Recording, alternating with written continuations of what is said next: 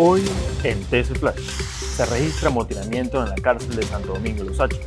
El presidente Guillermo Lazo anunció a través de un chat comunicacional que se registran 20 fallecidos tras el enfrentamiento entre redes. Presidente Lazo viajó a Israel para buscar asesoría en seguridad, innovación e inversión.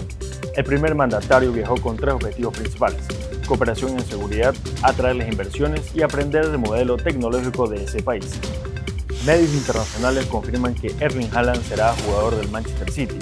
Según The Athletic, el jugador noruego ya tendría un acuerdo con el equipo inglés, donde aseguran que en esta semana podría hacerse oficial. Para más información visite tctelevisión.com o nuestras redes sociales arroba tctelevisión. Soy Fabricio Pareja y esto fue TC Flash. TC Podcast, entretenimiento e información, un producto original de TC Televisión.